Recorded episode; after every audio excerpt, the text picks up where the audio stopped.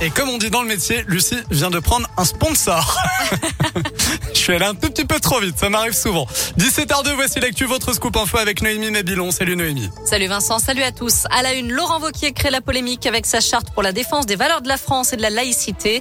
Un texte adopté aujourd'hui lors du Conseil régional de Vin-de-Rhône-Alpes est vu par l'opposition comme une opération de racolage électoral en pleine période de campagne présidentielle. La, cette charte reprend 22 points rappelant les principes de la laïcité. Ça va de la lutte contre les intégrismes à la mixité dans l'espace public. Le président de région a mis en garde les communes et les partenaires. Il est prêt à supprimer des aides régionales à ceux qui ne se conformeraient pas à cette charte. Des policiers pris à partie à Lyon alors qu'ils intervenaient pour des feux détritus volontaires sur la voie publique mardi soir. Ils se sont retrouvés face à une vingtaine d'individus hostiles à leur présence. Ils ont reçu de nombreux jets de projectiles avant de riposter avec du gaz lacrymogène. Un adolescent de 17 ans a été interpellé et placé en garde à vue. Il devait être présenté aujourd'hui à un juge des enfants.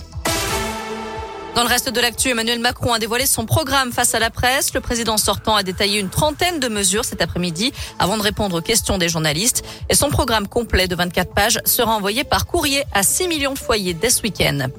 En Ukraine, une frappe russe a fait au moins 21 morts et 25 blessés aujourd'hui. Près de Kharkiv, une école et un centre culturel ont été détruits. Et parmi les conséquences de cette guerre, 2700 salariés de Renault Bâti en Meurthe-et-Moselle se retrouvent au chômage partiel à partir de lundi. Ils sont victimes d'une pénurie de pièces pour la construction des fourgons Renault Master. En foot, la bataille pour les quarts de finale à 21h et devant plus de 54 000 spectateurs. L'Olympique lyonnais va accueillir le FC Porto pour le huitième de finale retour de la Ligue Europa. Si l'OL s'était imposé à Porto à l'aller sur le score d'un but à zéro, rien n'est joué ce soir, Valentin Chanard. Oui, c'est peu de le dire, Noémie. Les Lyonnais vont devoir redoubler de rigueur s'ils veulent se qualifier. Tout d'abord parce que la belle victoire à 1-0 à l'aller ne permet pas de se relâcher complètement. Et parce que les Portugais seront évidemment revanchards. Ils ont d'ailleurs gagné 4 à 0 ce week-end en championnat. Du côté du Rhône, ce n'est pas du tout le cas des joueurs de Peter Bosch qui sont complètement passés à travers leur match face à Rennes dimanche dernier avec une défaite 4 buts à 2 à domicile.